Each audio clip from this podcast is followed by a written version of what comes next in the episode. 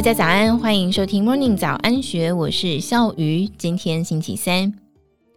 医院长期维持每一百床配置一名社工人员的最低标准。尽管在医务社工师团体的努力下，医学中心已经提升为一比八十的人力配置，但是不在急性病床规范内的急诊、安宁、加护等需求却没有纳入考量。另一方面，医务社工定位常常被误解与误用，从寻找失误、媒体处理到医疗纠纷，可能都在他们的处理范围当中。当我们期待医务社工提供个案身心理服务的同时，是否也该思考，应该要有合理的人力与工作比来照顾好社工的身心理呢？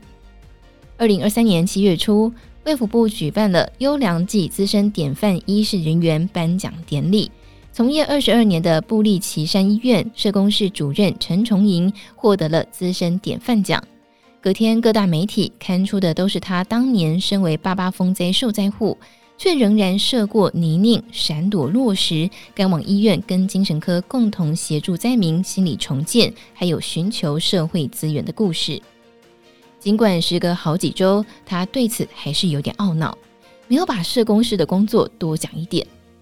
毕竟。获奖只是一时的荣光，包山包海、望不见尽头的工作才是医务社工师的日常。按照卫福部医事司所颁布的《医疗机构设置标准》第三条规定，急性一般病床一百床应聘一名社工人员，但是不在急性病床规范内的急诊、安宁、加护等特殊病床，其实全囊括在医务社工的工作范围内。他说：“以护理之家来说，规范九十九床以下可以兼任，所以兼很多。”陈崇英举例，近年来国家政策力推社会安全网，这些家暴、性侵、路倒个案在急诊最多，偏偏政策并没有要求医院配置专任人力，只能够由现有的医务社工师来支援。除了人力不足，医务社工也经常面对专业定位不清的窘境。社工师虽然通过了国家考试取得证照，但是医院的人员配置只有医事和行政两大类，社会工作师就在这两个角色当中来回摆荡。有些医院甚至将媒体处理、行销推广、病患申诉，甚至是协寻失误当和事佬，或是更严重的医疗纠纷处理等等，只要是没有人愿意承担的非医疗性事务，都有可能硬推到社工师身上。理由都是，哎呀，你们比较会 social，那比较 social 的事都让你们去。普里基督教医院社工室主任杨志凯坦言，social work 的定义是透过社会心理的视角，去补足医疗着重生理以外的心理、社会、家庭等部分。但是外界对于社工的误解与误用，常常让人感到灰心。他听过最荒谬的案例，是曾经有病患拿枪要挟医生开生长证明。第一件事居然就是把施工师推上去，可是他们身上没有任何东西可以保卫自身的安全。杨哲凯认为，在讨论待遇福利之前，应该回归社会工作的核心，跳脱对床数的议题，因为生病是生活的一部分，回到家照顾还是延续的，社工就是介入这里面，这也是社会工作不容易精准定义的原因。像普里基督教医院是目前唯一有社工师参与山地巡回医疗的医院。起心动念来自急诊室几位路岛的酒鬼，他们都是从部落下来。可是我们注意到，他有几次就医，体内的酒精值是零，一定是哪里出了问题。后来社工团队进了部落一趟，才知道居民就医的路有多么艰难。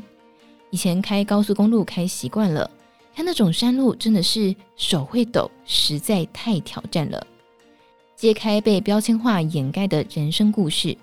才知道个案可能是因为环境困窘，不得不以酒精麻痹生活，又或者是为了照顾老母而无暇就医，让简单的伤口恶化成骨髓炎，苍蝇就在流着脓的创伤上飞舞。他说：“一比八十或是一比一百是很大的迷思。”像我们进到部落里面，究竟应该怎么算？你很难用一个相对的类比去算出这个工作需要的人力如何对应。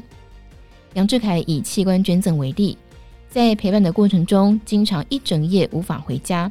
你要联络检察官、安抚家属，这些起伏的情绪用床数来比对，好像怪怪的。花莲慈济医院社福室主任谢佑书则是认为，相较于更吃紧的护理人员，医务社工人力是比上不足，比下有余。他坦言，在医院里面，只要是非医护工作，就是找社工，练就我们十八般武艺都要会一点。他形容社工是情绪劳动的工作。病患或家属进来办公室，不管是抱怨、申诉，都是带着气来的，很多都不好听。但我们就是得去承受这个部分。虽然有些工作不见得需要社工负责，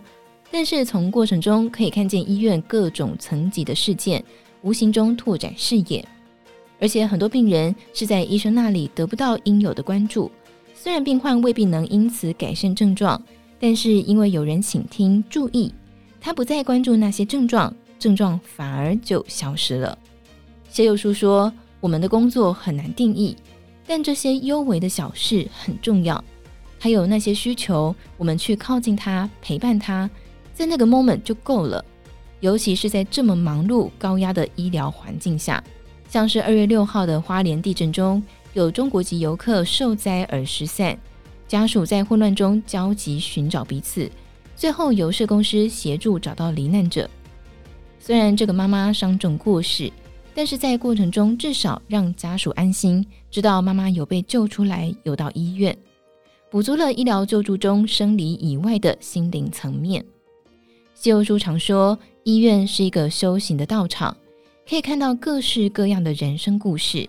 在独居老人越来越多的花莲，社工师往往成为病患最后的家人。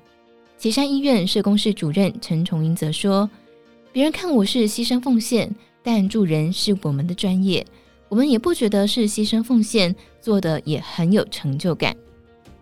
为了让更多人看见医务社工的努力与贡献，南山人寿慈善基金会与中华民国医务社会工作协会发起设立了南山医务社工奖，这是全国第一个专为医务社工设立的奖项。”希望发掘并鼓励成效卓著、事迹感人的医务社工与团队，